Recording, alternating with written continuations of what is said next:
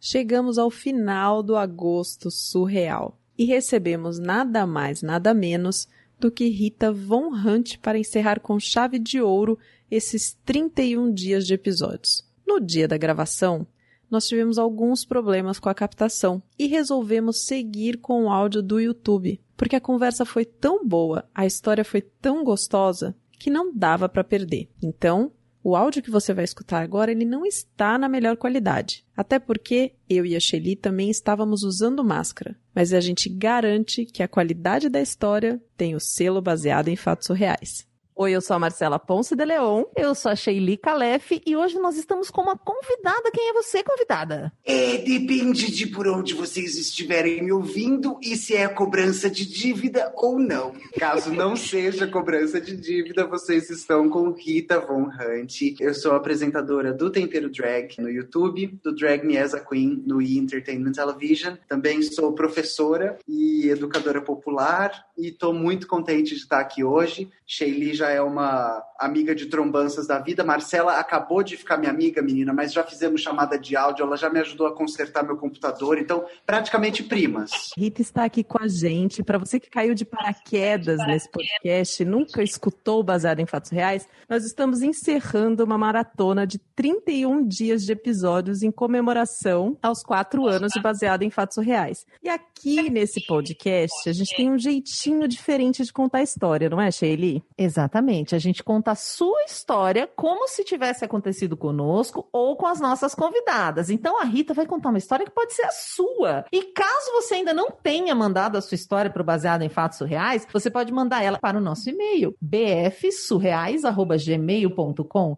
E que tipo de história a pessoa pode mandar, Rita, você sabe? Olha, eu diria que qualquer história com começo, meio e fim que nos surpreenda e que seja, gente, baseada em fatos assim que na hora de contar é real, na hora de ouvir a gente fala o quê?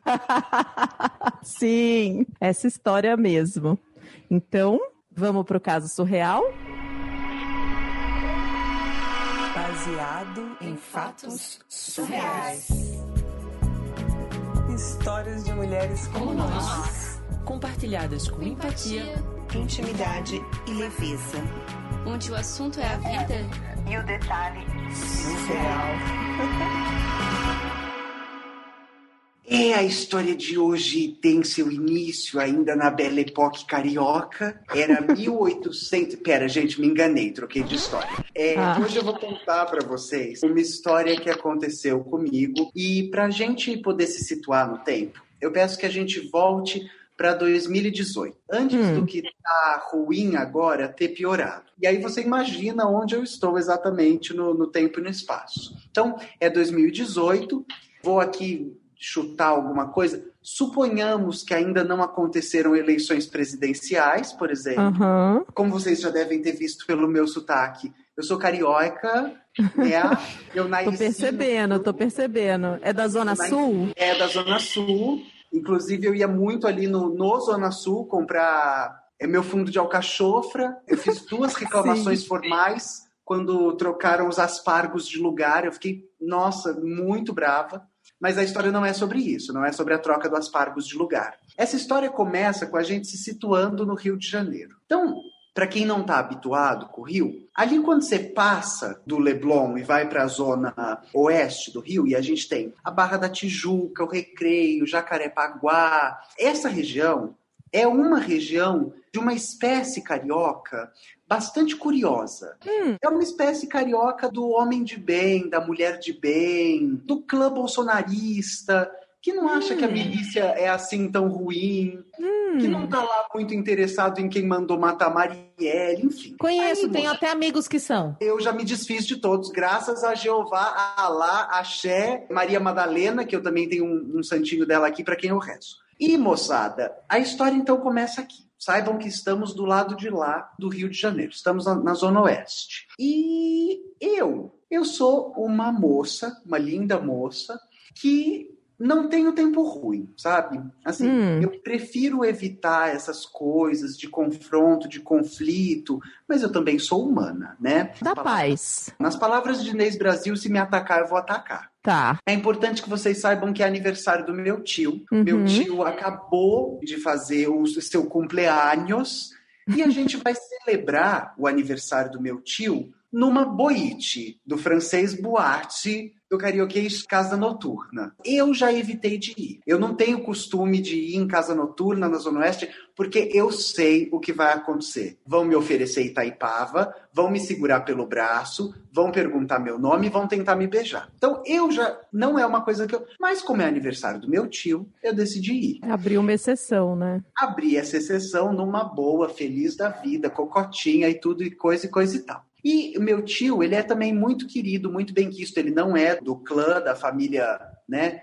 Aliás, gente, vocês sabem uma história de um cheque de 89 mil reais? Vocês estão sabendo Hum, alguma coisa? Eu, eu ouvi falar alguma coisa, ouvi falar alguma coisa assim. E eu tava querendo saber, mas se alguém Uma coisa familiar, é uma coisa em família mesmo, né? Sim, sim, eu agradeço, eu agradeço. Eu não tenho mais motorista, mas se algum motorista me contar que vai depositar 89 mil na minha conta, eu fico feliz, eu, eu até contrato. Mas então, moçadinha, vamos voltar à história, vamos se ater. A gente não veio aqui falar de política. É aniversário do meu tio, esse meu tio vai dar uma festa, e meu tio é amigo de todo mundo. Na nossa família tem várias pessoas LGBT, que ia mais.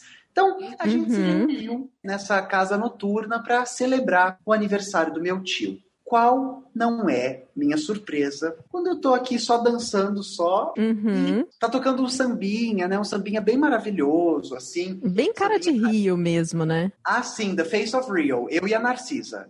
Nós duas. e aí eu tava lá dançando, bem maravilhosa, e de repente, menina, eu sinto um rapaz, me tocou, virei pra ele. Ele perguntou se eu gostaria de bailar em sua companhia, né? Dançar com ele. Eu Hum. disse, ah, não tô fazendo nada, né? Aquela famosa história, uma dançadinha nunca, né, nunca fez mal a ninguém. E aí eu topei, né? Comecei a dançar com ele, aí dança vai, dança vem, sambinha, né? Tava aproveitando para mostrar que o que eu tenho samba no pé. E aí o menino falou: "Escuta, em quem você vai votar no primeiro turno?" No meio do baile. No meio da dança? No meio, do, nada. bailinho, gente. Eu quero que me caia um raio aqui se for mentira. Não caiu, sinal que é verdade. E aí, nessa hora, eu já tive aqui uma refrega intestinal. Já falei, ô Jesus, mas será possível até aqui? E aí falei para ele, você quer mesmo falar sobre isso? Aí, pronto, o, modo operante cidadão de bem bolsonarista entrou. O sotaque já mudou, ele ficou mais carioca. E aí me falou o único candidato que não era um escangalhado. E aí ele me falou que ia votar no, no mito. Desse jeito, vou votar no mito. Aí eu falei, muito bom. Mas peraí, ele perguntou em quem você ia votar, mas aí ele fez a gentileza de dizer em quem ele ia votar. Ele não esperou Como- você responder. É porque essa pergunta, né, feita desse jeito, ali naquele momento, né? E assim, para vocês entenderem quem está contando a história para vocês, eu sou mulher, eu sou mãe solo, pró-LGBT, defensora dos direitos humanos. Então, não ia votar em quem homenageia o brilhante Ustra, né? Eu tava lá, muito que bem, dançando, tararã, e falei para ele: olha, muito boas noites, foi um desprazer dançar em sua companhia, vou ficar com a minha família e saí e deixei ele no meio da pista. Só que, gente, foi uma cena, porque foi ele falar mito, eu já dei aqui um passinho para trás, já me desfiz dele, me desenlacei e falei Uhum. um beijinho, tchau, e fui ficar com a minha família. E aí os amigos começaram a zoar ele na rodinha, né? Ai, típico de amigo dessa pessoa, né? E assim, eu não preciso contar que eles estavam de bermuda, né? Vocês já conseguiram imaginar de quem que eu tô falando. Tá. E aí, E eu tô imaginando você maravilhosa. Assim, já que eu vou ter que ir pra Boits, eu vou também pra arrasar. Gente, é aquela minha história, basiquinha. Eu só saio de casa se alguém vier me perguntar se eu tô no século certo. Então Ah. eu tava muito que plim-plim bonitona, né? E aí, beleza, fui ficar com a minha família. Era aniversário do meu tio, primaiada toda lá. A minha amiga Suelen tava lá, que é uma travesti babadeiríssima. Eu estava rodeada de boas companhias. E fui curtir a festa com, com os meus familiares. E aqui é o momento no qual eu preciso contar para vocês um dado que vai fazer a história fazer mais sentido. Eu luto Muay Thai. Jura? É, mas eu luto Muay Thai, eu fiz 10 anos de Muay Thai e, assim, MMA, se precisar de mim, me chama, tá? Jura?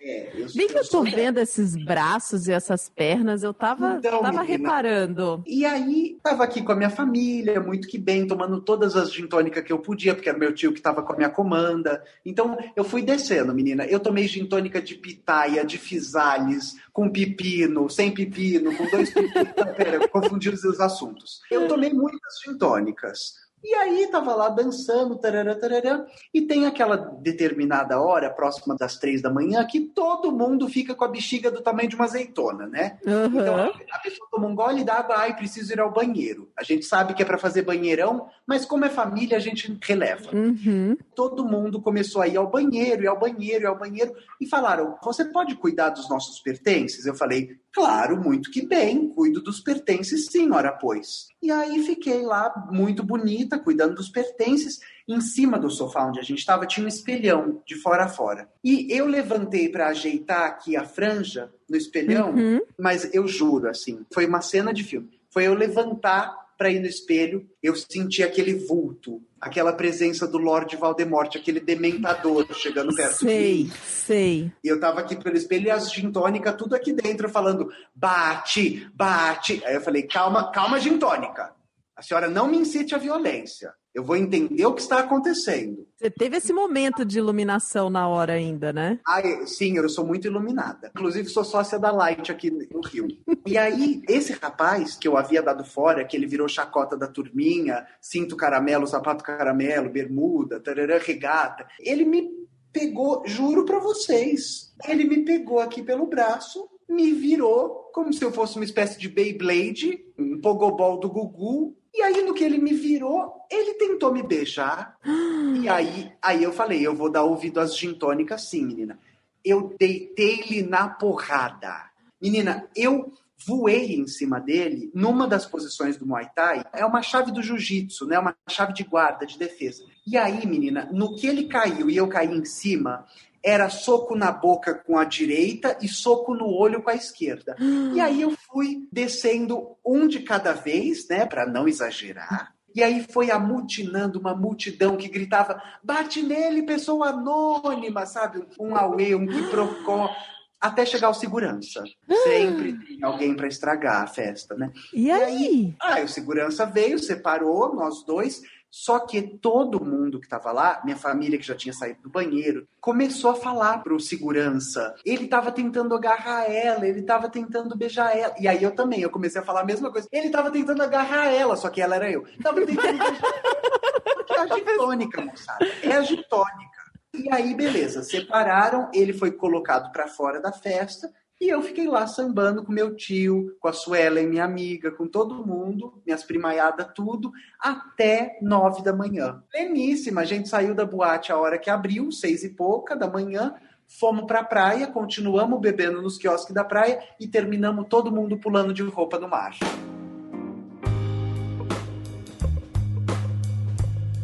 Sheili, mulher, que história foi essa? Que história. foi? Eu quero ser amiga dessa heroína, gente. Eu também quero. Todo mundo tá mandando mensagem já pra ela agora. Queremos ser sua amiga, heroína. Rita, como foi contar uma história de outra pessoa nessa matriosca?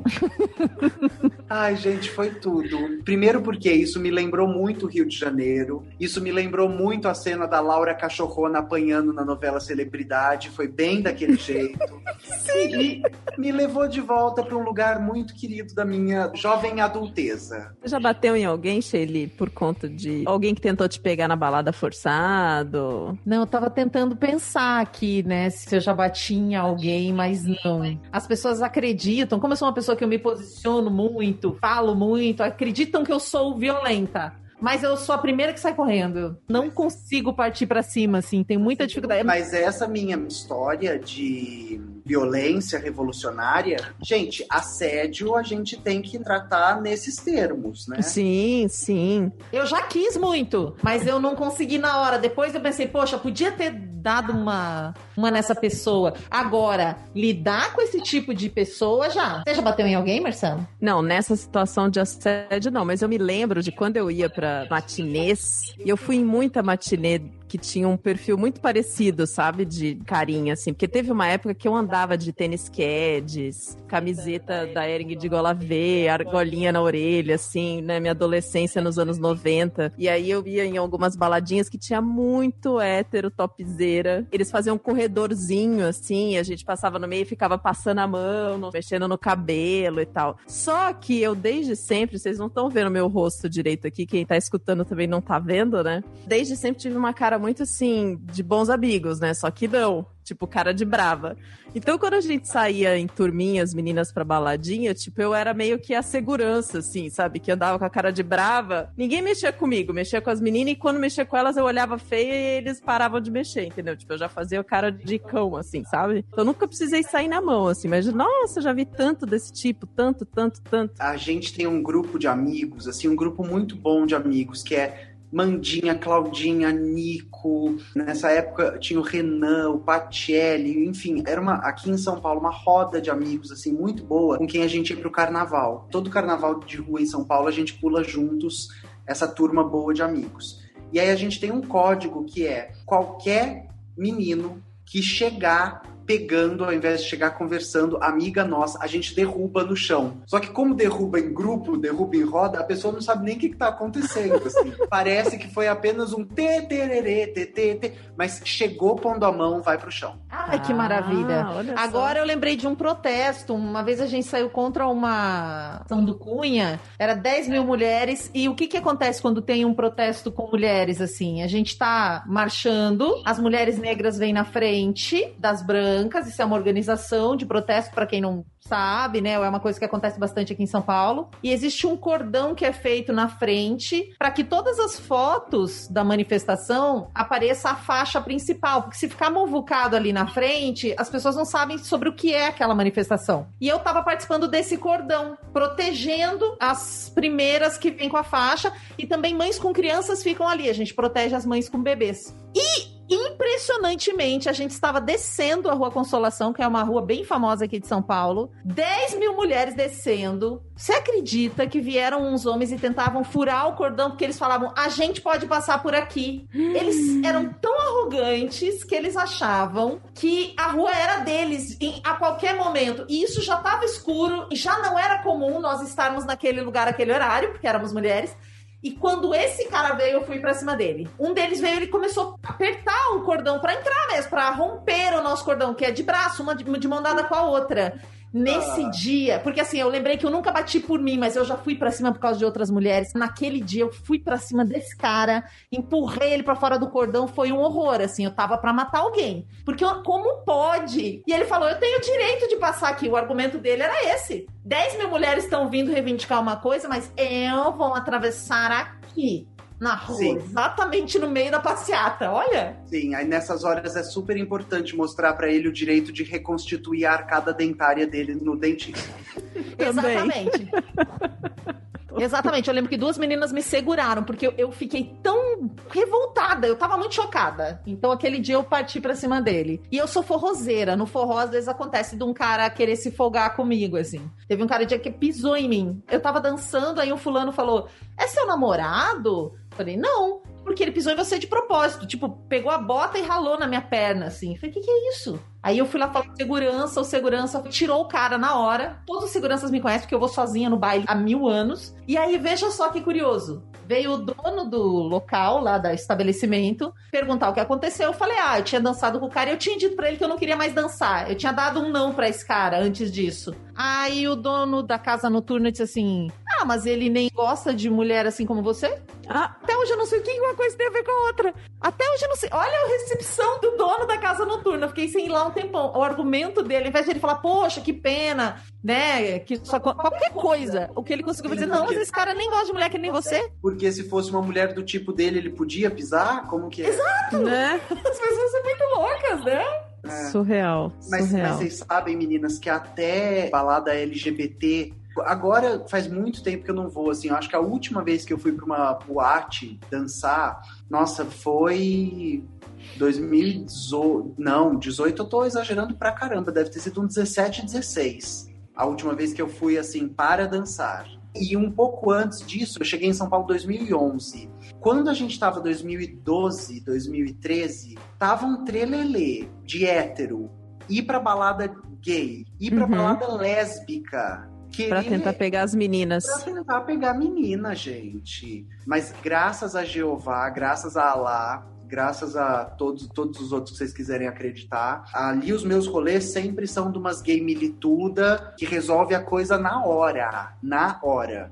Pegou no braço de amiga nossa, pegou no braço de menina que a gente tá vendo que não quer que pegue no braço, a gente voa na voadora em cima da pessoa. Eu me lembro quando você falou isso dos héteros indo em balada lésbica. Eu me Ah. lembro que saiu uma vez na Playboy sobre uma casa noturna que os caras iam porque queriam sair de lá com duas meninas. Tipo, saiu uma matéria falando que a casa noturna tava ficando conhecida por iam mulheres bonitas e aí os caras iam pra trás na Playboy. E Eu esqueci o nome desse lugar agora. a gente acabou de passar pelo dia da visibilidade lésbica, né? Meninas, as minhas amigas sapatão, se isso aí acontece no rolê delas, eu juro pra o menino não sai de lá com, com o braço no lugar. Amo. A gente até contou uma história que foi a Carol Nalon que contou a história. Porque ela é lésbica, ela é casada e, e a história também da heroína era sobre isso, foi muito divertido. Então você pode voltar duas casas e ouvir essa história, você que está nos ouvindo agora, porque é uma história bem legal, que é a história da falha na Matrix. É. Chama-se a história da falha da Matrix. Mas isso eu não vou nem falar, porque eu sou bissexual, já fui casada com um homem, com mulher, e assim, eu fui casada duas vezes com mulher, tive duas esposas. E foi muito legal, e são pessoas maravilhosas, minhas amigas. Mas a gente ouvia cada asneira, né? É super importante contar essas histórias, mas é também super importante contar outras histórias para que essas pessoas elas não, não se sintam como protagonistas das nossas vidas, sabe? Como se tudo que, que a gente tem para contar é o dia que elas fizeram uma cagada. E Sim. Essa é uma coisa que eu tenho aprendido muito, assim, com as minhas amigas travesti, amigas e amigos que são pretos, falando assim: existe um rompimento que precisa ser feito, que é esse rompimento com ainda um pacto de significar as experiências minoritárias através da presença dessa pessoa que pertence à maioria. Então, Hum. contar a história negra porque tem um branco envolvido. Contar a história LGBT porque tem um hétero envolvido. Contar a história da mulher porque tem um episódio de machismo, sabe? Uhum. E é super importante que a gente se desvencilhe dessas narrativas também para contar que as nossas vidas são muito mais do que isso, né? Não, Sim, e essa a dica é vida- muito boa. Não só de agir quando você falou que vocês agem numa situação que tem uma violência contra um amigo ou alguma coisa, mas essa dica, porque a gente trabalha aqui com histórias e sempre busca aprimorar isso. Às vezes a história tem a ver com isso, porque como são histórias surreais, muitas vezes elas envolvem preconceito alguma coisa assim, mas às vezes não. Ou às vezes a história é de amigas, às vezes a história. No começo tinha muita história de relacionamento, agora tem histórias mais plurais. Porque acho Tem que história de a gente- cocô.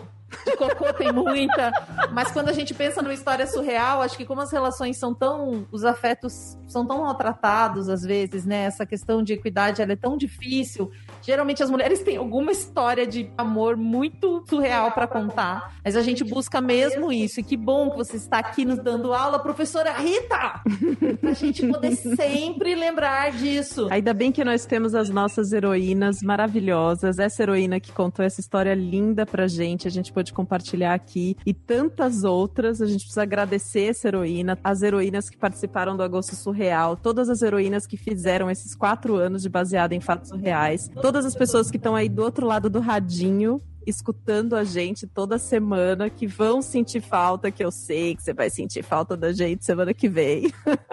A gente já recebeu algumas mensagens. A gente precisa agradecer muito a Rita, professora maravilhosa, que esteve aqui com a gente hoje, gravando. Se você quer ver o look maravilhoso que Rita está utilizando, corre lá no nosso Instagram e nosso YouTube para assistir a live, que vai ficar eternizada em nossos corações. Rita, muito obrigada. Meninas, eu que agradeço, foi um prazer imenso. Quando eu recebi esse convite, eu já estava feliz da vida, contente demais. A Mari G gravou um ou dois episódios antes do meu, e a Mari G me contou também que se divertiu muito, que deu muita risada. E eu, eu amei, assim, para mim foi maravilhoso poder estar aqui. Eu espero que os projetos de vocês tenham sempre essa potência de dialogar com pessoas, de construir outros tipos de afeto e de fazer um, esse tipo de entretenimento que é o tipo de entretenimento no qual eu acredito, né, que é de afetos revolucionários, né, das pessoas experienciarem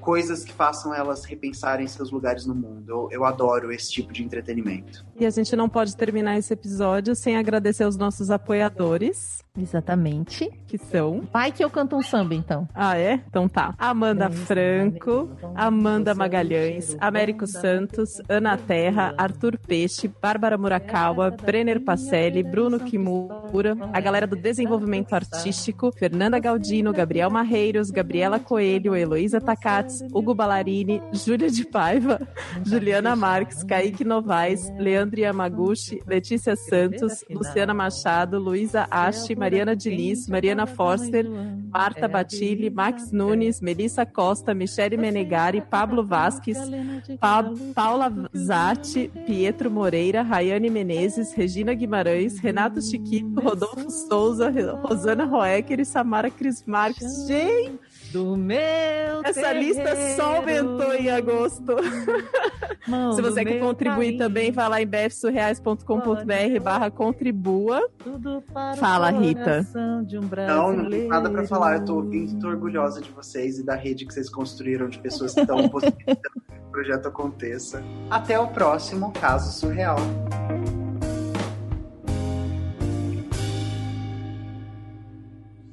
Esse podcast foi editado por Domênica Mendes.